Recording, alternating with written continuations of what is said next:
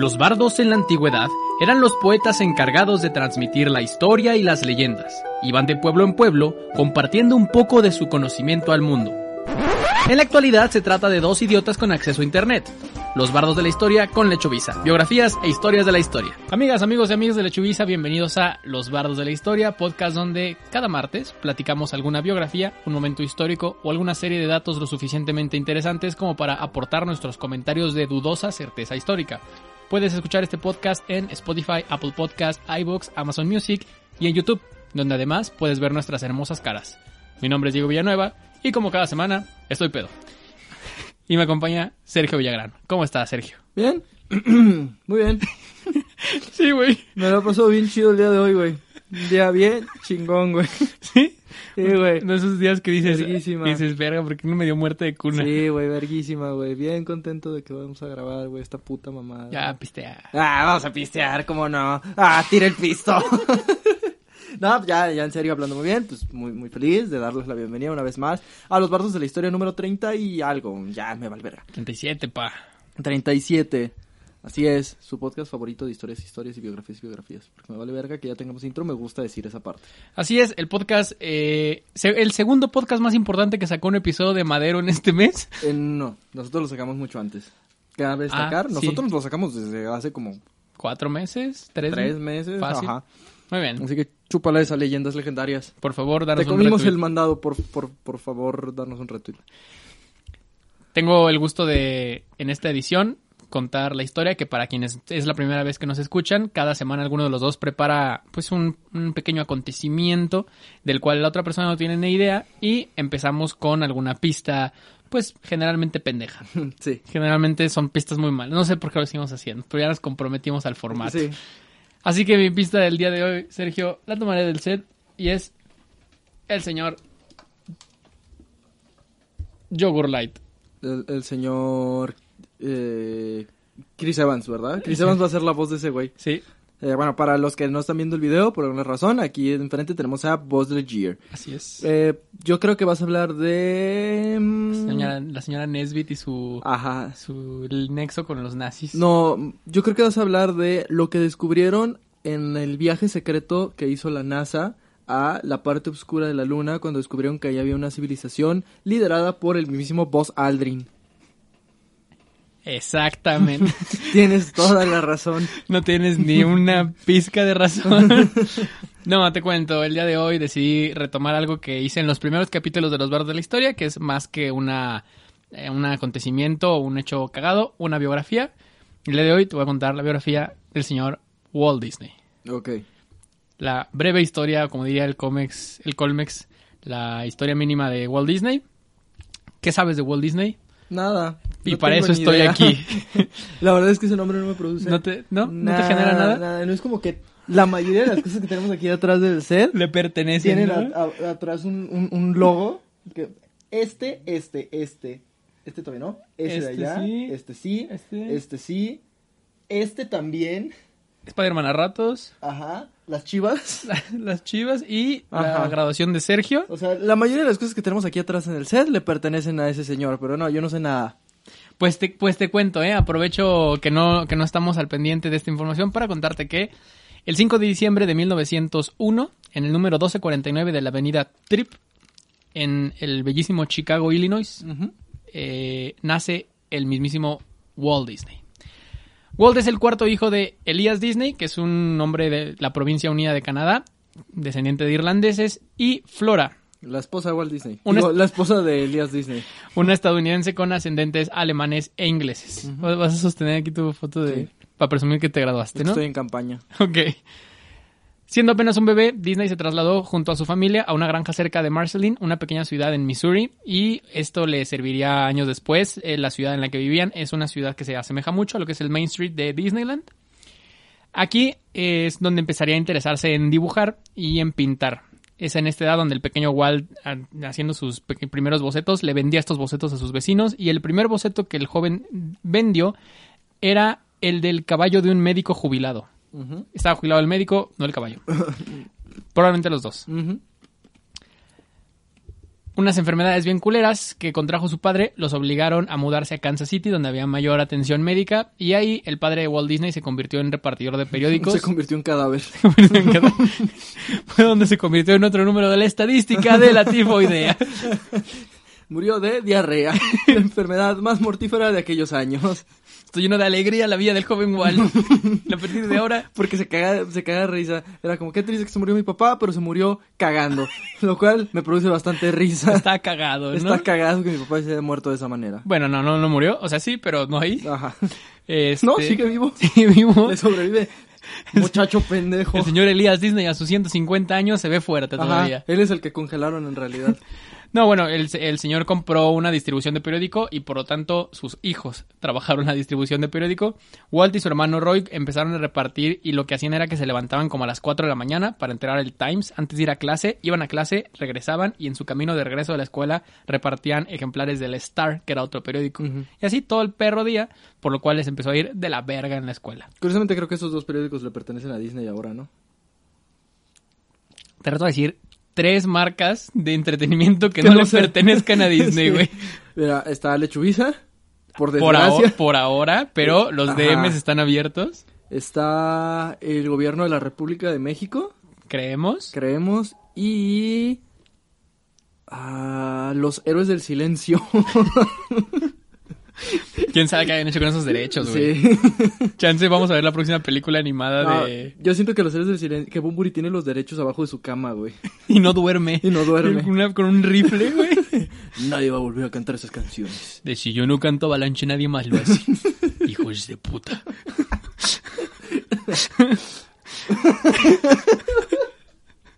Vienen, bien envergado, güey. Que No, no puedo estar cantando entre dos tierras toda la vida. Y ustedes tampoco, Tampoco. gilipollas. Me voy a morir con esas escrituras. Bueno, el punto es que el joven Walt dejó de ser joven y se convirtió en el señor Walt. Bueno, no, de 15 años, si era el joven Walt.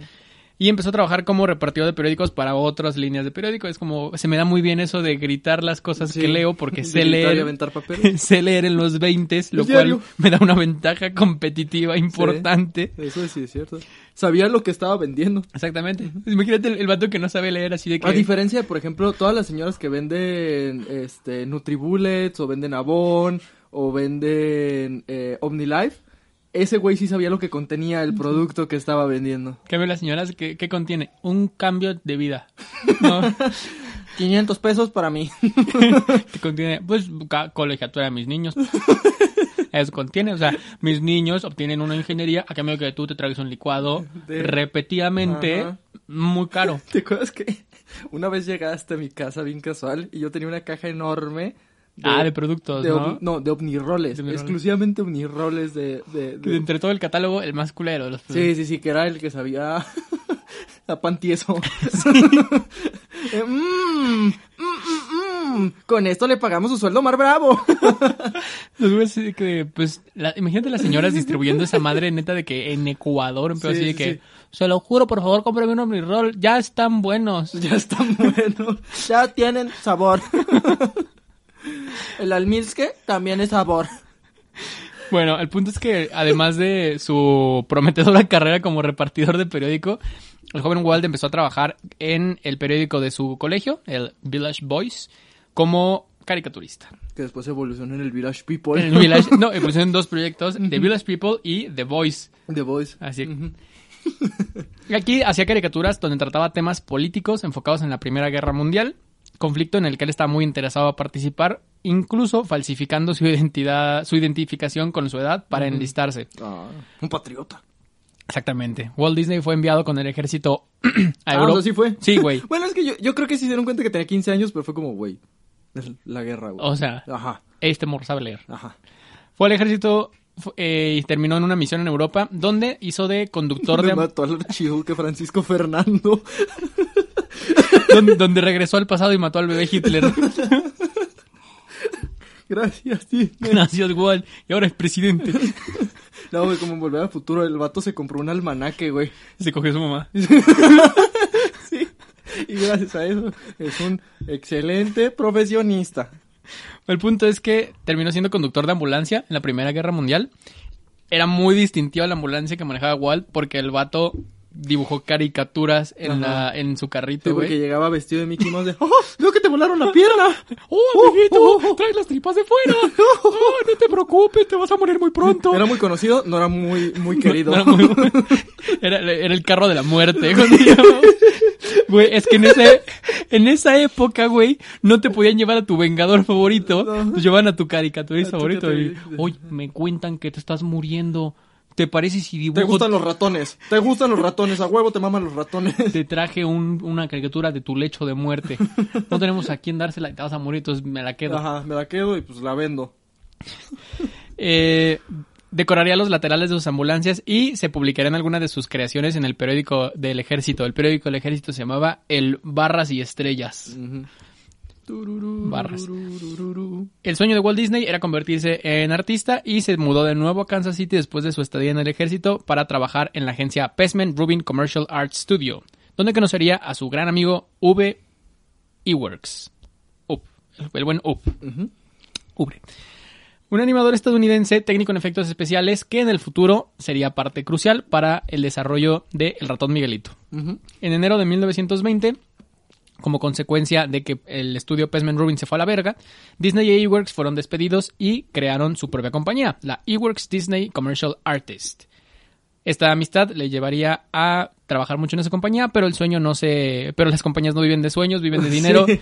Y como no tenían dinero y A Disney... diferencia de lo que Disney actualmente te quiere decir, nosotros no vendemos, no vendemos películas, vendemos sueños, vendemos imaginación y somos dueños de la mitad de la industria. Pero esos güeyes sí necesitaban vender películas. Exacto. Porque si no, no comían. Y Disney, pues, necesitaba un empleo seguro, por lo que mm, le dijo, vamos a pararle un rato. Y se fue a trabajar al Kansas City Film Ad. Film. Un dato. Estando ahí, convencería a sus jefes de que contrataran también a U. Dos años después, Disney creyó que ya había adquirido, pues, conocimiento chido, el know-how, les robó todo el, el- el proceso Eh, como debe de ser. y fundó su propia empresa de nuevo, la Laugh-O-Gram Films. Laugh-O-Gram como, como un telegram, pero con De- laugh al principio. de risas. Como un risagrama. Un risagrama. Llegó un risagrama. Y se dedicaría a hacer cortos infantiles como Cenicienta o El gato con botas. Ujú. Así se llamaba uno solo. ¿Es Cenicienta o el gato con botas? No, él se llamaba como Cenicienta y El gato con botas. Ah, ok. No, se llamaba uno Cenicienta y otro El gato con botas, entre muchos otros. Y ahí pues ya se le incorporaron otras personas como Hugh Harman, eh, Carmen Maxwell y Fritz Freleng, que serían como los pilares de los inicios de la Walt Disney Company. Y eventualmente este proyecto también se iría a la verga, porque su principal cliente quebró. El cliente que les consumía prácticamente todos los proyectos de animación. Entonces Disney dijo que, ¿sabes qué? Es momento de tomar mis maletas. Es que en ese entonces no vendían, o sea, literal no hacían películas, no hacían series, no hacían caricaturas, o sea, ellos vendían animación como para empresas, para la Sí. televisión, o sea, Ven muchos comerciales, por ejemplo. exacto, comerciales, o sea, no, no es que vendieran como ahorita historias, películas. No, ni de pedo. No, lo de las películas empezó mucho después, ahorita voy a platicar, pero ahorita era eso, o sea, vender comerciales, animaciones de 5 segundos Sí, para una sí, empresa. sí, o sea, la- de como las típicas de las salchichas Mayer, así, de las Simón. salchichas bailando y luego saltando a su propia muerte a la olla caliente. Eso sea Disney, justamente, pero con pitos. Eh, lo- mm, sí. tenían un cliente muy importante que era como una distribuidora de pro- productos de supermercado que a- anunciaba todo con animaciones, pero se fueron a la verga, entonces se fue a la verga su Ajá, cliente más era importante. pagar, pagar comerciales en lugar de que aquí que le pagan al mismo güey pelón desde hace 20 años. Exactamente. Y di- dime si todo el mundo no, no ubicamos a ese güey pelón Sí. que anuncian cada julio, güey. Y que casualmente te regala cosas, güey. Consejo para las empresas de servicios, no tengan un solo cliente. Si pueden. A menos de que su cliente sea, no sé, Disney. Exacto. O la Coca-Cola. Amazon, algo Ajá. así. No, no tengan Amazon porque se los va a chingar.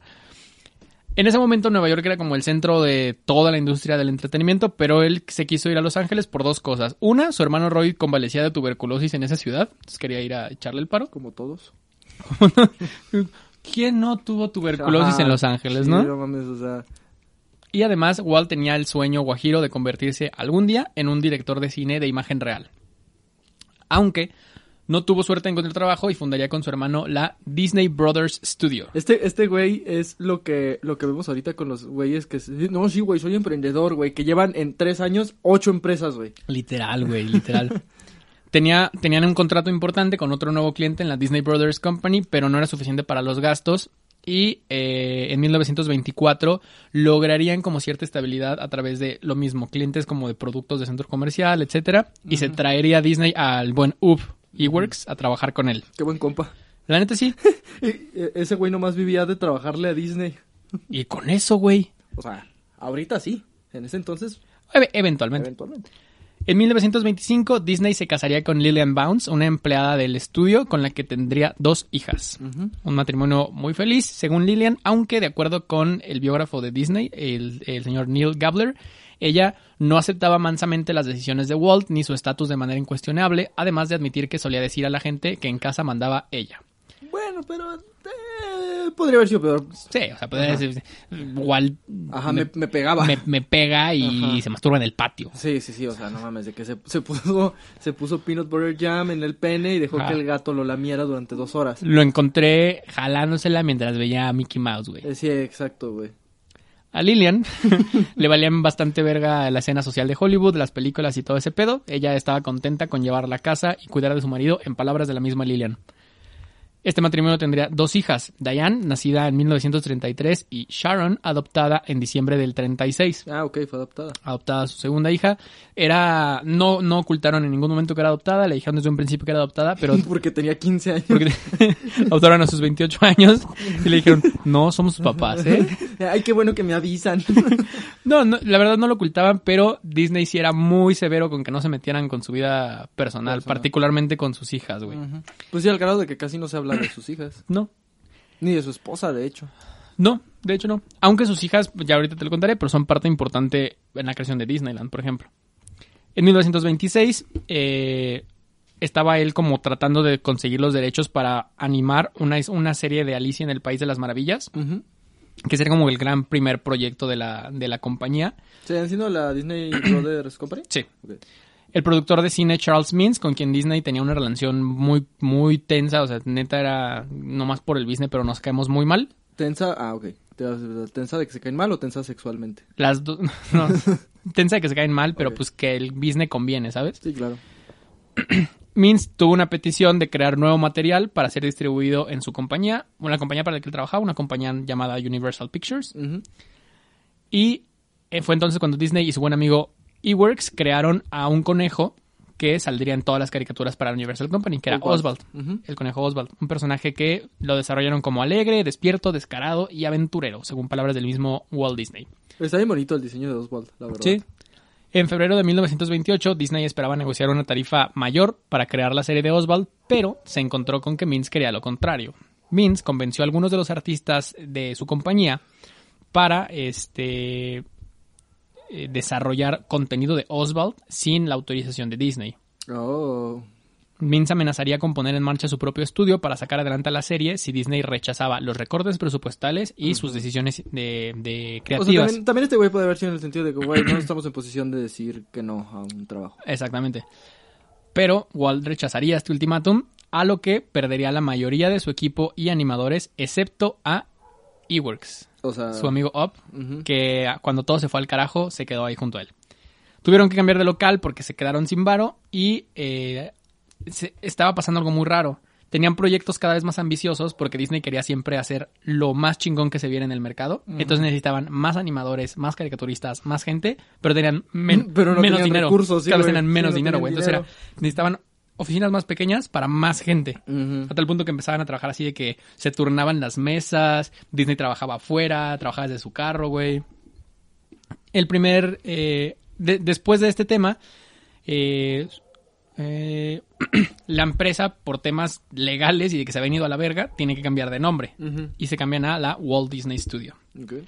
Pero sufrirían en cuanto empieza como Walt Disney Studio un primer revés. Y es que estos pleitos que había tenido con el productor Charles Mint llevaron a que su principal cliente, el señor Charles, se quedaría con los derechos del personaje Oswald. De Oswald. Entonces necesitaban un nuevo personaje, necesitaban algo entrañable. y durante un viaje a Nueva York, Disney concebiría un personaje estrella. Al que. La en- rata Pepito. La rata Pepita, exactamente. Lo que mucha gente no sabe. En, en esa época, justamente Disney y sus hijas habían, como tenían un ratoncito doméstico en casa, entonces decidió, pues a partir de ahí. Entonces es un mito que le tenía miedo a los ratones. Sí, es un mito, tenían una rata de mascota. Entonces a partir de ahí decidió crear a... La rata Pepito. No. Mortimer Mouse. Ah, ok. A lo que su esposa le dijo, Mortimer suena demasiado serio, entonces ponle algo más catchy, más La de niños. Pepito. Y le pusieron la rata Pepito. La rata Pepito. The rat, the rat Pepito. The rat Pepito. Pepito the Rat. Pepito Rat. Dijeron, no entendemos. Dije, no mames. Entonces güey. Mickey Mouse. Ajá. a huevo.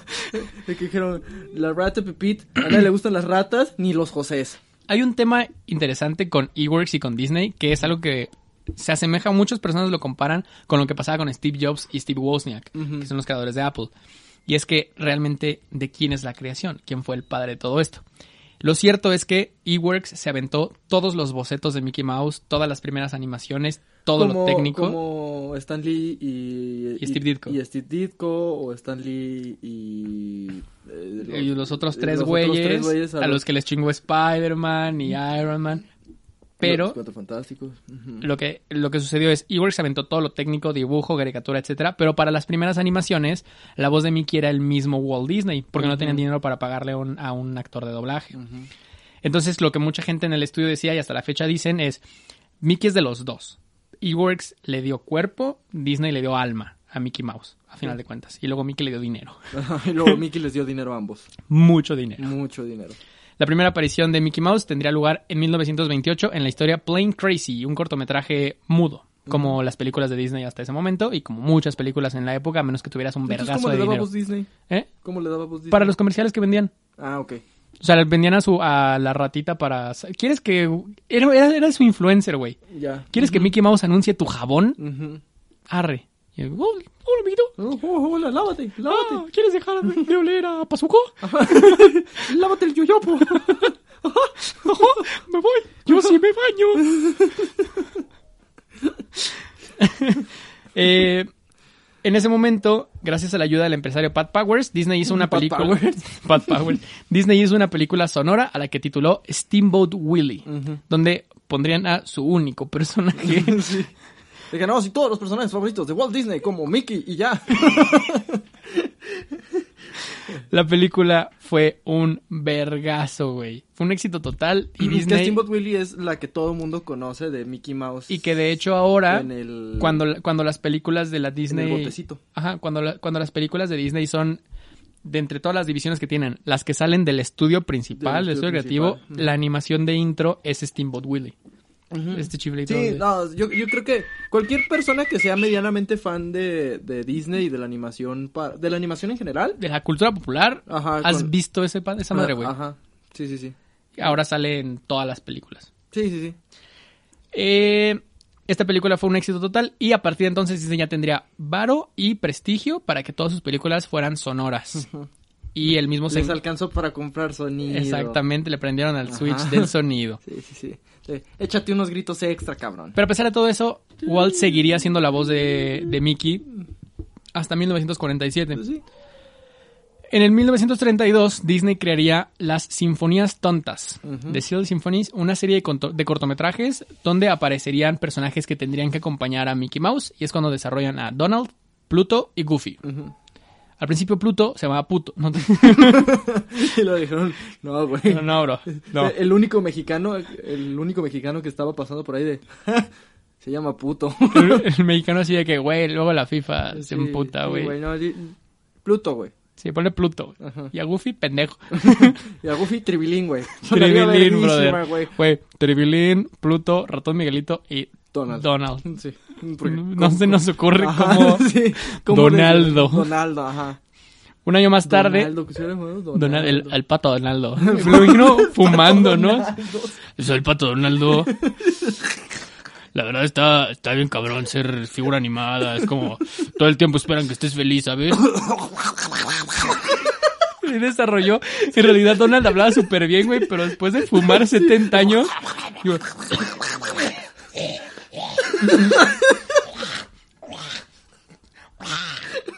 Como perro vomitando. ¿Por qué tiene esa voz? No seas cabrón, güey. El, el, decía que la voz de Mickey la haré yo, la voz de Goofy la hará nuestro compañero actor y la voz de Donald la hará ese hombre. Ese güey que trae un hueso de pollo atorado. Ok, güey. A veces les le daban diálogos, ¿no? En los cortos. Así de, entonces Mickey entra y dice, amigos, tenemos que rescatar a Minnie. Y Donald dice,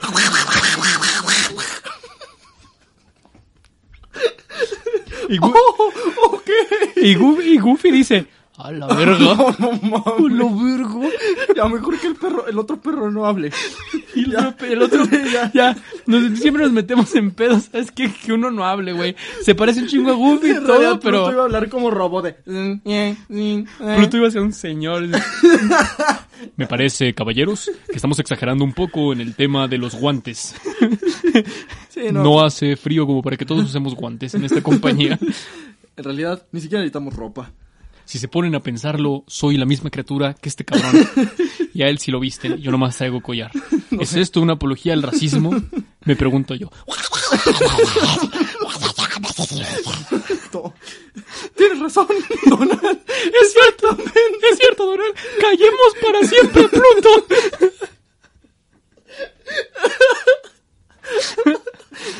Ah, un año más tarde, en la misma serie de Sinfonías Tontas, hicieron su aparición Sinfonías pendejas. Eh, Las sí. pinches sinfonías idiotas. Sinfonías pelotudas, como le decían en La Plata. Hicieron su aparición Los Tres Cerditos, los cuales tendrían un esperado éxito muy cabrón con ¿Quién teme al lobo feroz? Y ese cortito que, de hecho, junto con Steamboat Willie, es de los más exitosos en la historia de la compañía, ¿Es de Disney? Esa madre es de no sé Disney, por qué güey. siempre pensé que era de, de la Warner. ¿No? Es de. Disney. Y que justamente era como este, ok, ya vieron Steamboat Willie, ahora vean cómo nos mamamos metiéndole color y música y sonido y tres personajes al mismo tiempo y todo el pedo y dura un chingo. O sea, un chingo para la Cinco época. minutos. No, pues para la época que era Steamboat Willie de, oh, me estaciono. Ajá, y llevó tres años de desarrollo. Además, bien preocupado. ¡Oh, me estaciono! ¡Oh, vaya! ¡Un lugar libre! ¡Qué suerte! Excelente, No me quedaré aquí sin hacer un solo movimiento. Oh, llámame.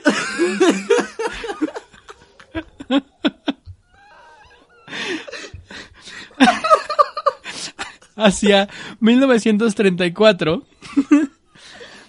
Disney creía que podía explotar mucho más el equipo que tenía y el éxito que tenían sus cortos animados y su apuesta era un largometraje animado, a lo cual le dijeron que no podía... que no. Le dijeron, no mames. Lo que dijeron que no, no iba a ser un éxito porque la gente solo está acostumbrado a ver las animaciones en comerciales o en clips de 5 minutos. ¿Para qué, po- qué año estás diciendo?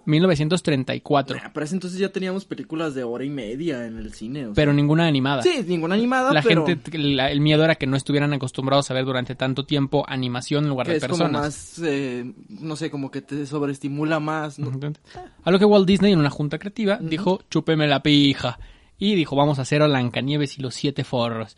Basada en el cuento de hadas. Se filtraron las noticias de este proyecto y todo el mundo dijo que iba a valer verga, pero la película sería el primer largometraje animado en color con sonido, costaría 1.5 millones de dólares el, eh, de producción y para asegurarse que esta película fuera lo más realista, no solo dibujaron, sino que Disney mandó a sus animadores Alemania. a Alemania, a institutos de dibujo en Alemania y a, y a la tierra que quería recrear en animación. Y después los regresó junto con animales de esas tierras que estuvieron en el estudio el tiempo necesario para que recrearan todos sus movimientos, güey. Tú, tú cuando viste que Disney, digo que Blancanieves salían unos animalitos bailando, eso le implicó un chingo de boletos de avión y caca de venado Que en el la estudio, fecha es el método Disney. O sea, tratan de hacerlo todo realista. Sí, precisamente. Eh, para captar la perspectiva de los fondos mientras la cámara se movía por la escena, los animadores de Disney inventaron la cámara multiplano en animación, Eso está perrísimo. que permitía que dibujos hechos sobre vidrio se colocaran a diferentes distancias de la cámara y de esta manera se, se creaba la ilusión de profundidad en un mismo plano dibujado. Ya que des- Este Guillermo del Toro en la, en la- bueno, en la presentación de Guillermo del Toro en la de En Casa con monstruos tenía, ¿no? De, no me Sí. acuerdo si era de Blancanieves o era- de otra, pero te enseñaban cómo funcionaba ese método. Está bien perro, güey. estos güeyes, lo, estos güeyes lo inventaron. Y el vidrio lo que hacía es que se movía para crear la profundidad. Y una vez que Disney, neta, a la mit- esto fue ni siquiera como que vamos a hacerlo así, sino que a la mitad de la película descubrieron que podían hacer eso y rehicieron lo que habían hecho. Sí, sí. Y Sí, por- porque se vería bien raro. Y por esto la película tiene que para la época neta te volaba la cabeza el peor de que en animación entrabas a través de ventanas, bajabas escaleras, es como, güey, es magia lo que están haciendo. la verdad, o sea, obviamente se ve vieja la película, pero sigue siendo muy interesante verla, o sea, dices, verga, güey, esto lo hicieron literal solo con dibujitos y... Y vidrios, güey. Y vidrios, güey. Blancanieves se estrenaría en 1937 con muchas alabanzas por parte de la crítica y el público y sería la película más exitosa de, lo- de todo el año 1938. Para mayo de 1939 había recaudado 6.5 millones de dólares, el filme sonoro más triunfante hasta el momento. Disney ganaría un premio Oscar honorífico De mucho dinero. y mucho dinero por esta película que consistía el Oscar en una estatuilla de tamaño normal y siete miniaturas, Ay, sí, está bien bonita. siete Oscarcitos. El éxito de ¿Dónde Blancanieves... tendrán esa? ¿Eh? ¿En las oficinas de Disney? Pues yo tengo uno. Me lo encontré una vez en Amazon, güey. No, pues sí, tiene- de hecho hay un... Es que yo no sé exactamente, pero hay dos. Una es, Disney tiene su sala de como reconocimientos, o sea, la, la Walt Disney Company, y hay un museo familiar de Walt Disney en, en la ciudad donde creció. Puede que estén ahí, la verdad, no, eso sí no sé. Lo lamento, guacho. Disney ganaría todos estos premios y el éxito de Blancanieves sería el comienzo de una de las etapas más productivas del estudio, definida por la Walt Disney Family Museum, el que te comento, y adoptada como toda la industria cinematográfica como la época dorada de la animación. Antes de eso todos estaban tristes. A pesar de que la película fue un éxito en taquilla, la empresa se endeudó por todos los préstamos que solicitó para el proyecto. Traer venados desde puto Alemania. En 1940 Disney estrenaría Pinocho, que sería un éxito en la crítica, pero le iría de la verga en la taquilla. Es que daba miedo esa película, güey. Sí, Disney quería ser muy... Sigue, sigue aterrando mis sueños la escena en la que los niños que se portaron mal se convierten en burros, güey. No mames. Disney lo que dijo ahí fue como, ok, lo que necesito es mamarme no nada más con la tecnología que estoy usando, sino también con la historia y el concepto que quiero contar. Entonces creó Fantasía, en la que dibujantes combinaban movimientos de personajes con música clásica, los más grandes clásicos de la música. Mientras que para unos fue un éxito rotundo, para otros fue considerado un insulto a la música clásica. Y estas películas, además, perderían taquilla. Ay, aquí puse una pendeja en el guion. Perderían la taquilla por culpa de Hitler y de los peruanos, pero es por culpa de la Segunda Guerra Mundial. Ajá. Toda la entrada de taquilla europea, pues no existía, No existía. porque estaban en guerra. Los peruanos no tienen nada que ver, pero me acordé del episodio de los en- Juegos Olímpicos. sí. Y en ese entonces no estaba China para salvar la taquilla de cualquier película que estrenan. No, mientras acá estaban con este plano de que cristales de profundidad china es como "Oh, otra vez obra de samurái. Ajá. Otra vez a los. Y pescado. Hoy toca entretenerse viendo el alos. Oh, bonito atardecer el de hoy. Mucha profundidad. Con el alos. Con esta crisis financiera, Disney y su hermano Roy pusieron en marcha la primera oferta pública de venta de la compañía en 1940 y se vieron obligados a implementar muchos recortes salariales. Estas medidas, junto con las maneras de Disney de tratar a sus empleados para llevar a la productividad, llevaron a la huelga de animadores de 1941. Duraría cinco semanas y mientras que un mediador federal de la Junta Nacional de Relaciones Laborales negociaba con las dos partes, Disney por un tema de relaciones públicas aseguró que tenía un viaje de buena voluntad a Sudamérica para no estar ahí mientras estaba el pedo. Sí. Como resultado de esta huelga y del estado financiero de la compañía, varios animadores dejarían el estudio y las relaciones de Disney con otros miembros de su equipo pues se fueron a la verga. Ya no quería la gente tanto trabajar con Disney porque a pesar de que te hacías de mucho nombre en la industria, pues te trataba del pito. Por las cargas de trabajo Por principalmente. cargas de trabajo. Lo La- que digo, lo que ahorita sigue pasando en la animación, pero últimamente, digo, desde, desde, desde ese entonces ya sabemos que pasa en la animación y últimamente ha salido muy a la luz que pasa lo mismo, por ejemplo, en la industria de los videojuegos. Sí, justo. Hay un capítulo interesante de Pager Tag de Hassan Minaj donde Sí. habla de ese pedo. Últimamente la industria de los videojuegos se ha caído en eso, tal cual lo mismo, o sea, es, sí puedes trabajar para, no sé, Activision, para este Ubisoft, para Nintendo inclusive, bueno, Nintendo no tanto, Nintendo se mueve aparte, pero son empresas que pues son muy de renombre, pero son proyectos cada vez tan grandes que te consumen la vida. Y, y a veces, Sí. precisamente, en ese entonces no tenía ni siquiera tanto dinero como para ofrecerte sueldos acá. Sueldos que equipararan el renombre de la marca. Justo. Eso es lo cabrón. O sea, Sí, que tu cartera supiera que estás trabajando para Disney. exacto. Es como, sí, estoy trabajando 18 horas al día, pero vengo en Lamborghini. o sea, Sí. ajá. Después de, bueno, justo esta huelga ocurrió cuando estaban en la producción de Dumbo y es por esto que esta película dura tan poquito. Pues, porque un- película está bien culera. A mí me gustaba mucho de morrito, pero dura como una hora, güey, porque neta la mitad del proyecto no se pudo hacer, güey. Porque nadie podía pasar de la escena cuando la mamá de Dumbo lo agarra y lo empieza a mecer. Mientras animaban Todos lloraban, güey. y mojaban todas las hojas porque es que no mames, ¿por qué la tienen De hecho, ahí? al- al- en el último acto de la película hay una epopeya de Dumbo peleando en Roma Sí. que nunca pudimos ver, Sí, güey. fue como, ah, ya, que se aviente y que huele. Déjenlo ser feliz al perro elefante. Perro adjetivo, no perro. Ajá, el perro el perro elefante.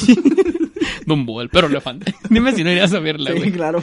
Dumbo, el perro elefante que vuela. Ah, sí, sí, es no, como. Disney ahora sí se mamó. Dumbo, el perro elefante que huele, que su mamá está encerrada.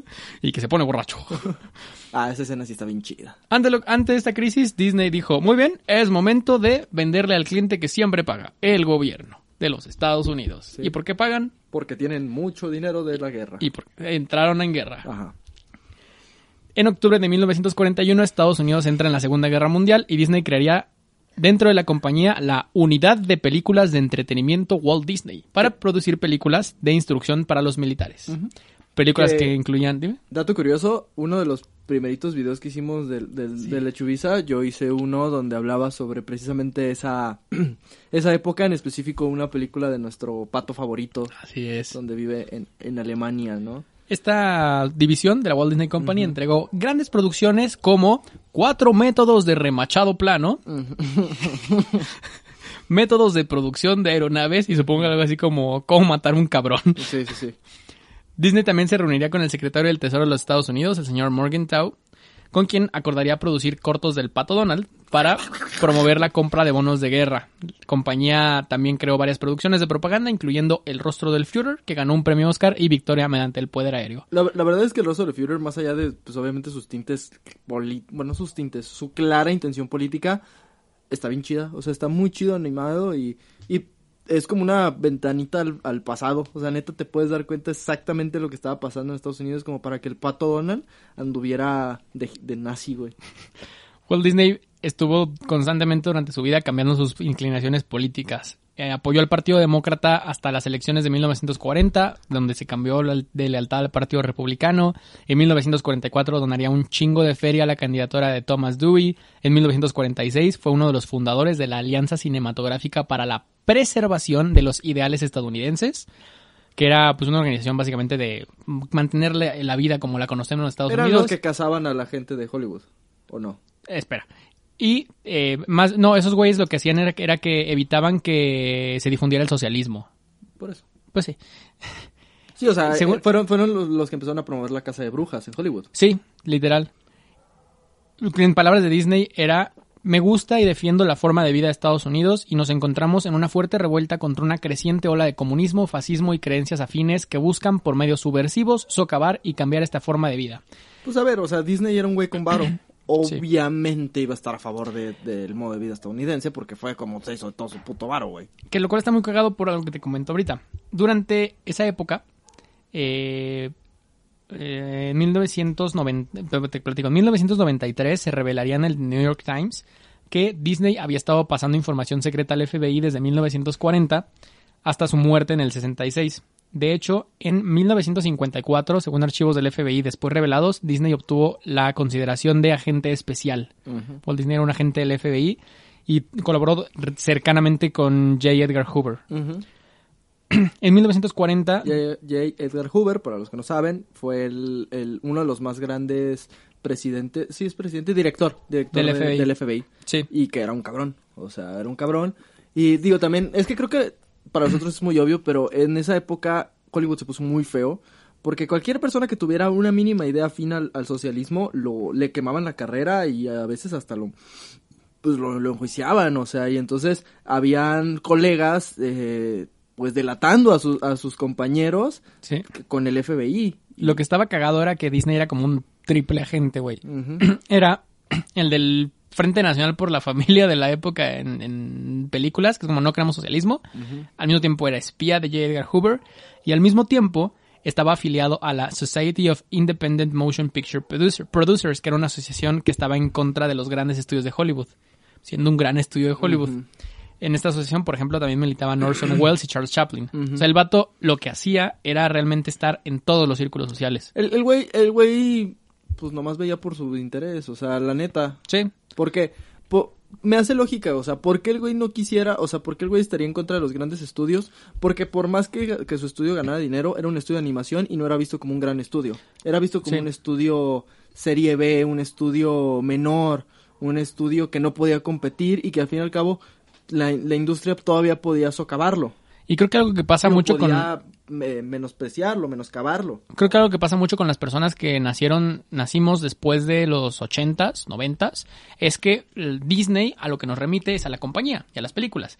Pero en el siglo XX Disney era el apellido de un cabrón importantísimo. A tal punto que Disney, no la compañía, sino la persona en esa época era el nombre del entretenimiento cuando estuvo en su apogeo. Un, un nombre más grande que Chaplin o Wells. Pues sí, sí, porque Chaplin o Wells dependían de un estudio que quisiera contratarlos. Disney era su estudio, su productor, su creador y además el, el genio de la industria por todo lo que hacía y descubría, güey. Al finalizar la- esa época de los 40, Disney recibe una llamada de Howard Hughes, un millonario playboy, filántropo, inventor, director, interpretado por Leonardo DiCaprio en El Aviador, hace de todo ese cabrón, quien le dijo que le daba un millón de dólares a préstamo sin interés para que lo ayudara a entrar en el sector de Hollywood. Era todo, o sea, era un, un millón de dólares para que hables bien de mí en Hollywood. Este güey agarró ese millón de dólares y emprendió 18 proyectos de la Walt Disney Company. Con ese millón de dólares empezó la producción de Cenicienta, Alicia en el País de las Maravillas, Peter Pan e inclusive 20.000 leguas de viaje submarino, una película muy futurista para la época y ya una live action. Ok, que no acabó, ¿o sí? Sí, sí, sí. Sí, de hecho, puedes, puedes verla, es una película que está en Disney Plus para quienes tengan la suscripción. No se me antoja. No está buena. Cada fin de semana de esa época, Walt Disney llevaba a sus hijas Sharon y Diane a Griffith Park, que era un parque municipal en los Estados Unidos, en Los Ángeles, y las veía pues en los carruseles, en los jueguitos, etcétera. ¿Era como Reino Aventura? No, era un parque público. O sea, como Reino Aventura. No, que no, no te la pagas, güey. Era como ir a, era como ir a Colomos o al bosque de Chapultepec o... Pero Reino Sí, era como Reino Aventura, güey. No, no era como Reino Aventura. Disney se percató, en palabras... Tres personas que saben que es Reino Aventura, güey. Disney en tus palabras se percató de que no existen lugares donde padres e hijos puedan disfrutar juntos. A lo que yo pienso, ¿cómo no, mamón? No, el parque en el que pensaste eso. No, o sea, pero- pero- estás en un parque con tus hijos pensando, no hay lugares donde pueda estar con mis hijos. Demonios. O sea, pero que tú también te puedes divertir. Como la iglesia. O como Reino Aventura. O como Reino Aventura. Entonces ese güey dijo, ¿sabes qué está chido? Reino Aventura. Ya en una segunda entrevista dijo, no nada más no hay lugares donde los padres puedan estar con sus hijos, sino que no hay lugares donde puedan convivir con Mickey y Donald. Con Mickey y Donald. Y donde me puedan pagar. Que qué miedo que se te acerque Donald en el... En el Así en que me puedo subir al carrusel, sí, claro que sí. Tómate una foto con Donald. Hola Donald, ¿cómo estás?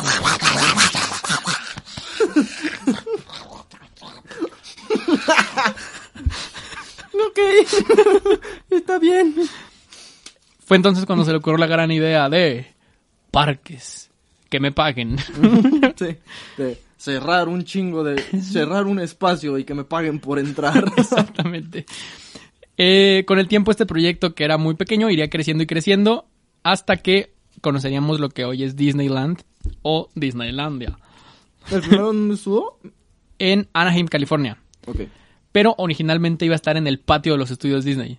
Ahí lo iba a hacer. Pero los vecinos de la, de la zona dijeron, "Eh, no te mames, esto se va a convertir en un puto carnaval. No queremos tanta raza aquí porque era una zona de producción y residencial. A lo cual le encontró un chingo de terrenos en Anaheim, California. Y empezó un proyecto que costaría 17 millones de dólares. Que en los 50 es un chingo de feria y hoy es un chingo de feria. Es un chingo de feria siempre. Sí, pero hoy lo hacen en un día. Sí, también. Y probablemente hoy costaría 100 veces más. El presupuesto sería el motivo de esta rápida construcción y el primer día de apertura, el 17 de julio de 1955, este pedo se fue a la verga. entre otras cosas, porque el parque estaba hecho para, en su inauguración, dar, in- dar acceso a 15 mil personas y llegaron 30 mil. Por ejemplo, había gente que tenía las casas aledañas al territorio y que estaban cobrando 50 centavos de dólar por pasarte por la barda, No güey. mames, aplicaron la mexa, güey. Sí, güey. Había raza que eh, rentaba sus, sus lugares de estacionamiento, güey. Había güeyes vendiendo te mercancía apócrifa. Pues, o sea, su negocio era, pues mi barda no está tan alta, tengo un banquito. Si la raza que vive aledaña al Estadio Jalisco encontrara la manera de brincarte hasta dentro del Jalisco, Atlas tendría récords de asistencia. ¿tú crees que la gente no lo haría? O sea, ¿tú crees que la raza Obvio, no haría? ¿Qué onda, güey? ¿Quieres que te, ¿quieres que te brinque, güey? ¿Quieres que te brinque ¿Quieres acá? que tú, tú sabes, Mm, acá, aquí, acá el, al estadio, güey. el- las señales de que, güey, no hay ningún policía viéndote. Nadie te va a decir nada de que, güey, te la tenía que, Eh, no sé si, ajá, ya sabes tú, ajá, yo, ¿De qué? ¿De qué? así de que, Va a ser güey con la pinche escalera de 30 metros. su playa de lata es una escalera de 30 metros y una, y, un- y una cacharpa aquí como para cobrarte moneditas, ¿no? Así, y un letrero que dice, se brincan cabrones. Te brinco al Te estadio, brinco perro. al estadio, güey. Eh, no, no vas a creer que. Eh, te late que. No, tú sabes, güey. No digas nomás. Casi me desnuco. El 14 de julio de 1954 se coloca la primera piedra en Disneyland. Y Walt Disney a ese momento había vendido todas sus casas y había vendido un programa a la ABC con tal de financiar el proyecto. Un programa que se llamaría Disney. Si, si hay que hay que darle crédito a Disney por algo es que el güey le valía pito todo con tal de cumplir sus obsesiones, o sea, porque el güey podría haberse quedado como un millonario con su Sí. estudio, pero es como no, güey, o sea, voy a ir más allá. y le dijo a su equipo, tenemos 366 días para acabar esto, porque el año bisiesto. Para darte una perspectiva, eran 366 días para hacer todo el parque. Nada más la atracción de Star Wars Galaxy Edge, la más nueva, tomó tres años. Este güey quería hacerlo en uno. Con, y en esa época no existían la- las, las personas con manos. ¿no? Los albañiles. Los albañiles, güey. Entonces era que el contador cargara. Contratamos a 15 mil Amish. y la cagaron, hicieron 200 establos Sí, que tuvimos que tirar. eso. Pero Ya, comimos No, cabrón. contratamos trabajadores mexicanos, güey. En julio de- y ya esos güeyes lo acabaron en dos semanas. Sí. Ah, sí, sí, sí, sí, sí, un- una, una bolota, una bolota ahí en medio. Sí, sí, sí, sí, un castillo, sí, sí. El Disney explicando todo por dos horas. Ah, pues es que es, es como un parque de Disney. Sí. Ah, no, está bien. Sí se puede, déjale, hablo acá, tengo, tengo unos 15 mil primos. Ah, no, no hay pedo, aquí vamos a estar. Los güeyes comiendo taquitos de frijoles con anafre Ajá, a la mitad del Main haciendo Street. el castillo, güey. Así que el centro Epcot, de que, no, sí, sí, haz de cuenta que, mire, señor, dice, lo que pasa es que si, si fríe una tortilla sabe a huevo frito. Oh, el chiste no tiene, no tiene que pagarles incluso comida, o sea, frijoles y tortillas de aceite y al final de cuentas, Con que, con que no nos delate con la migra. Todo perfecto. mire, señor Walt, déjeme, ayúdeme a ayudarlo, ¿no? O sea, yo creo que usted quiere un parque, nosotros queremos green card. Entonces, vamos a hacer una pequeña transacción, nomás somos yo, mi primo, mi primo, mi primo, mi primo, mi primo, mi primo, mi primo, mi primo, el esposo de mi primo, mi primo, mi primo, mi primo, mi primo, mi primo, mi primo, mi primo y Laura. Eh, Y Disney fue como, no te entendí nada porque No entendí hablas nada. Ten todo el dinero. En julio del siguiente año, 1955, a pocos días de terminar la construcción del parque, una huelga de fontaneros obligó a Walt Disney a decidir entre dos cosas. ¿Qué nos urge instalar? ¿Fuentes de agua fría y fresca o baños? ¿Qué nos urge? Y Walt dijo, hey, tenemos fuentes de sodas donde pueden comprarnos las bebidas, no les demos agua gratis, pon baños porque No no, quiero que haya caca. No mames que por eso no, no tienen agua. No, o sea, ho- hoy en día sí tienen fuentes de agua donde puedes reñar tu termo. ¿Neta? Sí, Ok. pero en ese momento fue como, no los pongas, que nos compren refrescos, güey. Mira, la verdad es que viéndolo desde un punto de vista inteligente, pues sí, güey. sí, güey, no mames, mejor un lugar donde caguen. Un lugar donde Y luego caguen y puedan niños- seguir comiendo. Luego los niños aventándose caca ahí en la Sí. calle principal Sí. como marranos. Sí, no mames, pero mientras puedan seguir comiendo y... Además, tomando- todos, todo el mundo sabe que si tú dejas a un niño solo lo suficiente tiempo va a entrar su caca, güey. Sí, sí, sí. sí. Entonces, es, es evolución No- no- inversa, güey. vas a ver que el niño levanta tantito la patita y sale algo de abajo del shortcito de, Mickey Mouse, güey. Agarra lo avienta, la verga. Le empiezan a aventar. algo. O el primer personaje que vaya pasando así, ¡ah, ese pendejo! Y el pendejo, Nomás ves a un Chippendale perdiendo la cabeza por un pedazote de caca de niño, güey. a un día de la inauguración del parque, la principal... A un día de la inauguración del parque, la calle principal no había sido asfaltada y vertieron la mezcla la noche anterior, a lo que le dijeron, no, no va a secar, no va O a sea, secar, patrón. Somos buenos, pero eso ya es Pero física. esto ya es básicamente naturaleza. Sí. Y es lo mismo aquí y en México. En México un poco más, hace más calor, pero... Y le dijeron, y Disney dijo, eh, me vale verga. ya aprendí a hablar español. ¿Cómo la ves, Sí. Guillermo? Mis huevotes a la verga, es mi parque y mis huevotes a la verga. ¿Qué hubo, puñetas? ¿Eh? ¿Eh? Simón. Eh, arriba, ¿eh? arriba, tequila. Tortilla frita. Llegó el día de la inauguración y 70 millones de personas No estaban en la televisión Ah, viendo la transmisión de la inauguración de Disneyland. el juego del jueves de por la noche. entre los Osos de Chicago y la Universidad de Cincinnati. Porque no había NFL. Porque, sí, exacto. ¿No había NFL todavía? Todavía no- o sea, como la conocemos ahora. Luego contaré esa historia. Eh, 70 millones de personas estaban viendo la inauguración del programa Dateline Disneyland, donde Disney estrenaría su parque. Donde al- él, para ese día de inauguración, distribuyó personalmente 15.000 Y pidió entradas. que nadie caminara por la calle principal por alguna extraña razón. Pidió, pidió que vénganse desayunados. que cada quien trae un guisado. Distribuyó 15.000 entradas a agencias de comunicación. Porque era el, la preinauguración. Era solo como para invitados especiales. Por ejemplo, dijo, vamos invitando a gente acá cool. Fue el señor Frank Sinatra, el señor Charlton Heston, Ronald Reagan estuvo en, en el parque. Y a medida que llegaban los asistentes, el equipo se percató de que entraba más gente de lo normal. Ajá. Porque- Que entraron cuatro Sinatra. Los tickets de ese día de inauguración eran básicamente un papel que decía Disney, Julio. Sí, no mames. Todo el mundo falsificó Sí. el ticket, güey. Y neta, y, y lo que decía, en la parte trasera del parque, un hombre cobraba 5 dólares por persona para utilizar una escalera y saltar al otro lado de la valla. huevo. Como telón de fondo en el acceso a través de la autopista había una cola de coches de 7 millas y se perdieron muchos zapatos que se atoraban en la calle principal. Ah, F. Eh, pero muchas personas creían que este efecto de la calle principal era para emular a Cenicienta perdiendo su zapatilla, a lo que Walt Disney dijo, claro, vivan la magia. Claro. Algunas de sus atrac- atracciones principales eran Dumbo, Peter, Pan, Peter Pan Flight y The Rocket to the Moon, que no estaban listas técnicamente, no, no existen, Pueden usarlas, pero no se las recomiendo. no, no están prendidas, vaya. Sí, que Rocket to the Moon era básicamente una línea que llevaba a un precipicio. No, pues simplemente fue como, güey, no, esto no está listo, entonces Disney puso una zona de puso, picnic. puso una botarga de Mickey que les bailó durante dos horas. Y todos, wow, esto es lo mejor. Dale, Walt, dale. A eso te vine a ver. No, güey. El maestro de hacer, ni siquiera terminar la tarea un día antes, estarla haciendo mientras la maestra ya está revisando, cabrón. Con, con 30 mil personas en el parque. Dice, no, sí, así era, güey. Sí, sí, claro, Sí, obviamente. tu zapato, pierde el otro si quieres. Niña, no tomes eso. Y el vato así de, con los de las tiendas, empiezan a vender zapatos. Sí, Señor, no tenemos, no tenemos nada que vender. Sus Empieza a arrancar cosas de la pared y véndelo. Estoy seguro que se va a vender. Tuvieron que volver a levantar Disney porque vendió todo, güey. Como movieron la ciudad, empujé. Un niño salió de que traigo la oreja de Mickey. ¡Ah! ¡Mi oreja!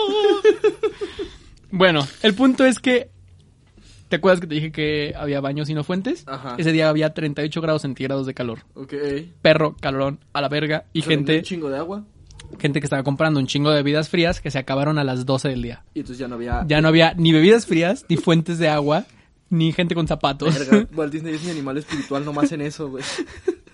No en la innovación, en la creación. No, nomás en lo de valer verga en tu primer invento, güey. En donde estaba la zona de Futureland que emulaba cómo sería el mundo en 1986.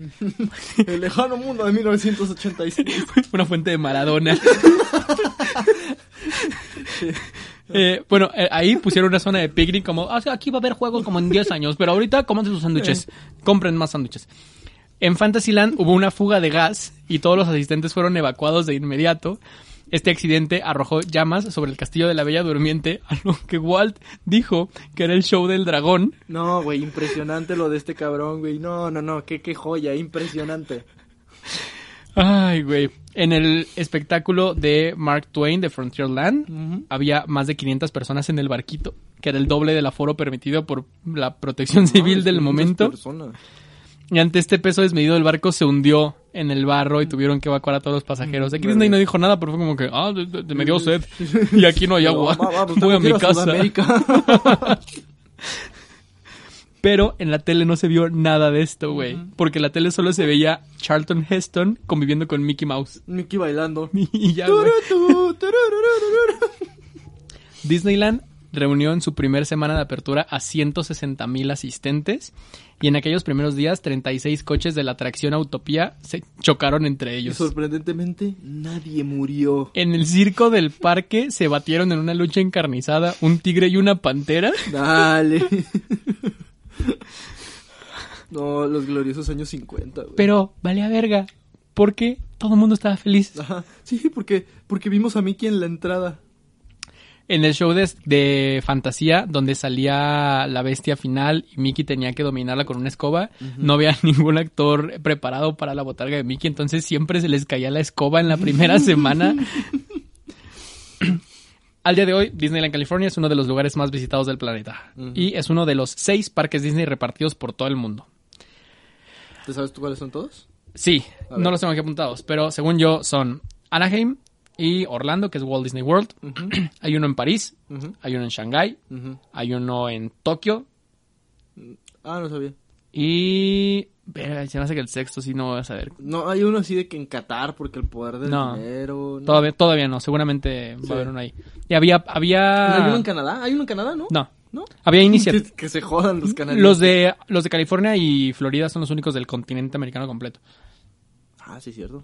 Deberían de abrir uno en... había, plane, en había, había planes de abrir uno en México eh, un, un parque Disney totalmente enfocado en comunidad latina. Pero fue como, nada más. No mames, fuera de la mamada. Si ponen un, un Disney en México, güey, esa madre generaría demasiado dinero. Güey, pues es que México. Simplemente ve, una vez, hicieron una película donde pusieron un cempasúchil en pantalla y es la película más taquillera del, de- del país, güey. O sea, Ah, seguro estaría muy cabrón. Pero tal vez lo logístico y operativo no esté tan fácil. es que el, el peor Seguramente es que tendrías que eventualmente tener a lo un harán. mexicano organizándolo y la neta yo no confío en los mexicanos para organizar No, seguramente algún día lo Si se harán. les cayó el metro, que no harían con Space Mountain, o sea. El día de la inauguración de Disney hablaron en una entrevista con Walt y decía, ¿qué opina de esto? Vemos que hay unas cosas que todavía están en proyecto y en desarrollo, lo que Walt dijo, no nada más hoy, sino que van a seguir así. Disneyland nunca será completado y seguirá creciendo mientras haya imaginación en el mundo. Y pues sí es cierto, o sea, no, han- no han dejado de... Mientras... Nunca deja de crecer. En este caso no es imaginación, sino es mientras va- vayamos comprando más IPs. Como, ¿les gusta Indiana Jones? ¿Les gusta Star Wars? ¿Les gusta Marvel? ¿Les gusta Tron? ¿Les gusta ESPN? Al año siguiente ejerció como presidente del Comité de Espectáculos de los Juegos Olímpicos, que se llevarían a cabo en 1960, celebrados en California, los Juegos Olímpicos de invierno. Para lo cual él diseñó las ceremonias se te cayó, de apertura, cierre y entrega de medallas. También Disney proporcionaría cuatro espectáculos para la Feria Mundial de Nueva York, espectáculos interesantísimos patrocinados por la PepsiCo, como It's a Small World, que después se trasladaría a los parques, que es un botecito en el que te trasladan por, pequeño. por stands de todo el país, de todo el mundo, así de que, Que ya no existe, ¿verdad? sí, Sí, sí, es que según yo uno de esos ya los quitaron. no, ahí está. La neta, ya no es de los más populares, pero si van a Disneyland, al de Anaheim, métanse a It- It's a Small World porque son las piezas originales que se llevaron de la Feria de Nueva York al Parque Disney. Y otros interesantísimos atracciones como Grandes Momentos con el señor Lincoln, que era un animatronic de Abraham Lincoln dando sus discursos en la Feria Mundial. Estoy muerto. Tengo un hoyo en la cabeza. el Carrusel del Progreso, que promovía la importancia de la electricidad, y el Ford's Magic Skyway, que era un teleférico que retrataba el progreso de la humanidad y la industria. Algunos de ellos hoy en día están en los parques, algunos otros murieron como deberían. Con el aumento de los ingresos de Disneyland, Disney continuó buscando ubicaciones para otros parques y a finales de 1965 anunció un parque que se, llama, que se iba a llamar Disney World, actualmente Walt Disney World, en Orlando, Florida. Ahí Disney concluiría Reino Mágico, que era una versión más grande de lo que tenía en California, y le incluiría campos de golf, muchos hoteles, ya se iba a ir a lo mamalón en lo comercial, pero en lo ideológico, el corazón de Disney World sería el prototipo experimental de ciudad del mañana, el Experimental Prototype of the City of Tomorrow, Epcot, Epcot. que él describiría como, este es un prototipo de comunidad del mañana que se inspirará en las nuevas ideas y tecnologías que ahora están surgiendo de los centros creativos de la industria estadounidense. Será una comunidad del mañana nunca completa, pero que siempre estará introduciendo y probando nuevos materiales y sistemas. Epcot siempre será un escaparate para el mundo de la ingenuidad y la imaginación de la empresa libre estadounidense. Era como tener la feria mundial constantemente y, y esto no iba a ser una... ¿Epcot todavía existe? Sí, sí, sí. No ¿Pero si- sigue con ese concepto? Ahí te va, a eso voy. Que es, ubi- ubicas esta bolota. La bolota. Eso es el centro de Epcot. Sí. El concepto de Disney, el, el concepto de ahorita es que lo tienen como una feria universal constante, donde muestran cosas futuristas muy cabronas. Disney no quería eso. Disney quería literalmente hacer una ciudad del futuro, con inclusive gente viviendo ahí, con cosas que no se tuvieran en ningún otro lugar del planeta. Comercialmente después pues ya no sería factible esto, pero ese era el gran sueño. Después de todo esto, eh, al, al comprar los terrenos de lo que sería Walt Disney World, y tras haber sido durante toda su perra vida un fumador empedernido, a Disney le diagnosticarían un cáncer en el pulmón izquierdo y pasaría a reconocimiento Terminó hablando como Donald. como Donald por karma en el hospital. De hecho, las voces de Donald son grabaciones de los últimos momentos de Walt Disney la voz de Donald en Kingdom Hearts es la voz original de Walt Disney dando su testamento. Lo internarían en el hospital Saint Joseph. ¿Por qué? Porque era el hospital que estaba junto a los estudios, porque Disney quería estar al pendiente de la chamba mientras estaba internado. Aunque después de eso, el 15 de diciembre de 1966, terminaría por sufrir un paro cardiorrespiratorio y su cuerpo sería incinerado el 17 de diciembre. No, no, no, no. Su cuerpo fue congelado y fue enterrado en. Disneylandia. Su cuerpo sería congelado y enterrado. bueno, la versión oficial. Su cuerpo fue incinerado el 17 de diciembre y congelado y trasladado al panteón familiar. La cagaron. Primero lo incineraron luego, y luego lo congelaron. Era al revés. Entonces Ah, ah, tienen ah, cabrón, estaba al revés la cenizas frías, tienen un bloque, así un- una paleta. Cuando por fin desarrollamos la tecnología para revivir cenizas. Y lo trasladarían al panteón familiar Disney en el Forest Lawn Memorial Park de Glendale. Bien tétrico, ¿no? De que, mira, aquí está la tumba de Disney, aquí justo al lado de donde está bailando Mickey, está enterrado el cuerpo de Disney. En el momento se encontraba trabajando en El libro de la selva y The Happiest Millionaire, con lo cual se concluirían sus créditos en películas, habiendo participado en 81. Walt Disney recibió 59 nominaciones a los premios Oscar, de los cuales ganaría 22, ambos récords totales del premio. Fue nominado a tres premios Globos de Oro, gana, no ganó ninguno, pero le entregaron dos premios por logros especiales, uno por Bambi y el otro por El Desierto Viviente. Por hacernos llorar a todos en Bambi. También le entregaron el premio Cecil B. DeMille, resultó nominado cuatro veces a los premios Emmy, ganó uno por el show de televisión Disneyland, el que le vendió a la ABC. Varias de sus películas están en el Registro Nacional de Cine del Congreso, como Steamboat Willie, Los Tres Cerditos, Blancanieves y Fantasía. Fantasía está bien perra. Ah, güey. y recientemente Mary Poppins. En 1988, el American Film Institute publicó una lista de las 100 películas estadounidenses más importantes según expertos de la industria, y en ella están dos de Walt Disney, Blancanieves y Fantasía. Y con esto termina el legado y la historia de la vida del señor Walt Disney. No, No, el legado y sigue. el legado va a seguir. El legado nos va a enterrar a todos. Duda real. ¿Quiénes... Es una duda que me aqueja. ¿Quiénes son los dueños de Disney ahorita?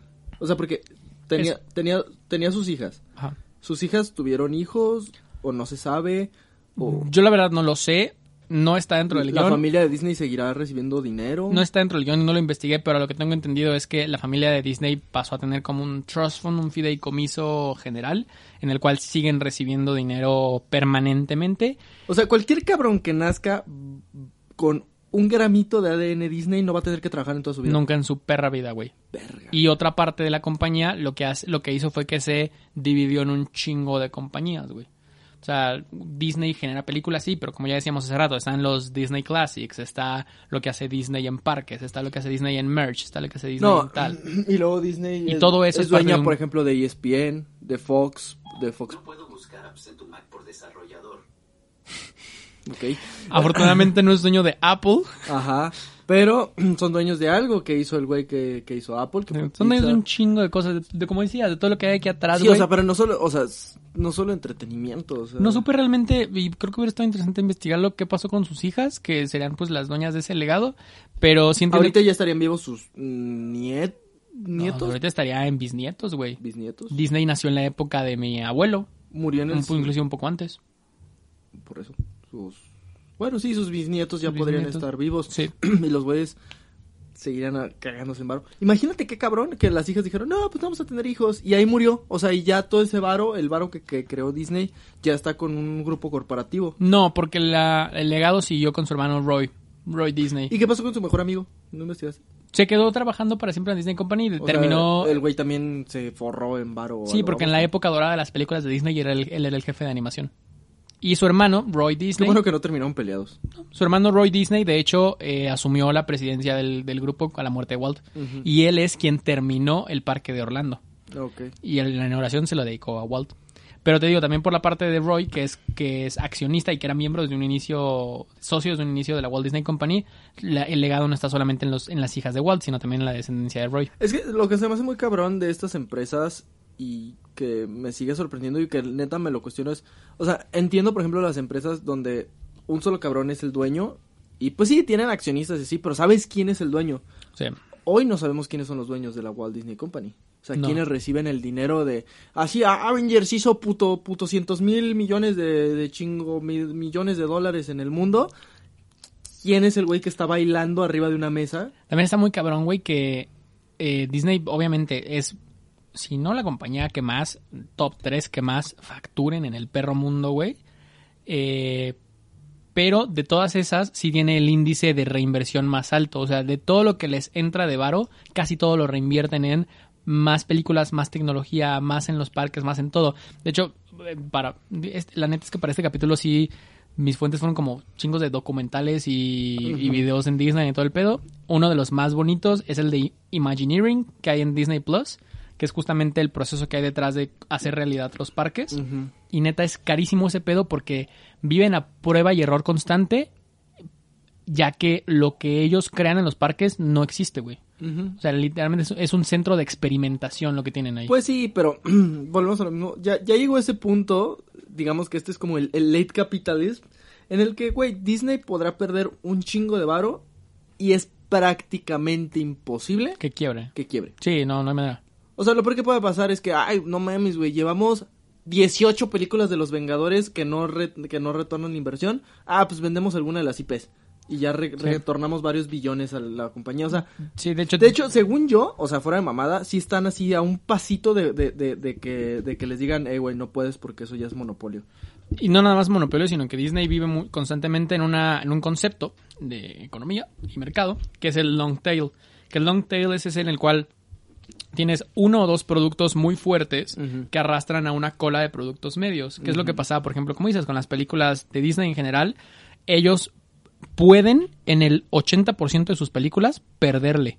Porque en el 20 le ganan 10 veces más. Simplemente cuenten cuántas películas al año salen bajo el, el, el- el nombre Walt Disney, ya sea Vengadores, ya sea eso. Y no, no todas son un éxito. O sea, no todas son un éxito. Yo creo que durante 10 o 15 años, ahora con el parón de la pandemia no, pero durante 10 o 15 años, cada vez que veas la cartelera de cualquier cine y en cualquier momento, hay un crédito de la Disney. Sí. Alguno.